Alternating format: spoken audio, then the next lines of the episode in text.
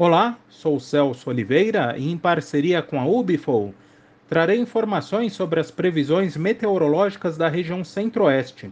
Hoje é dia 1 de março de 2022 e a região Centro-Oeste vive uma condição, digamos, típica de verão, com muito calor, condições favoráveis para as atividades de colheita, plantio da segunda safra e algumas pancadas de fim de tarde que são mais fortes sobre o norte do estado do Mato Grosso. Na região de Sorriso e também Lucas do Rio Verde, o acumulado chega a 30 milímetros nesta semana, até o próximo sábado.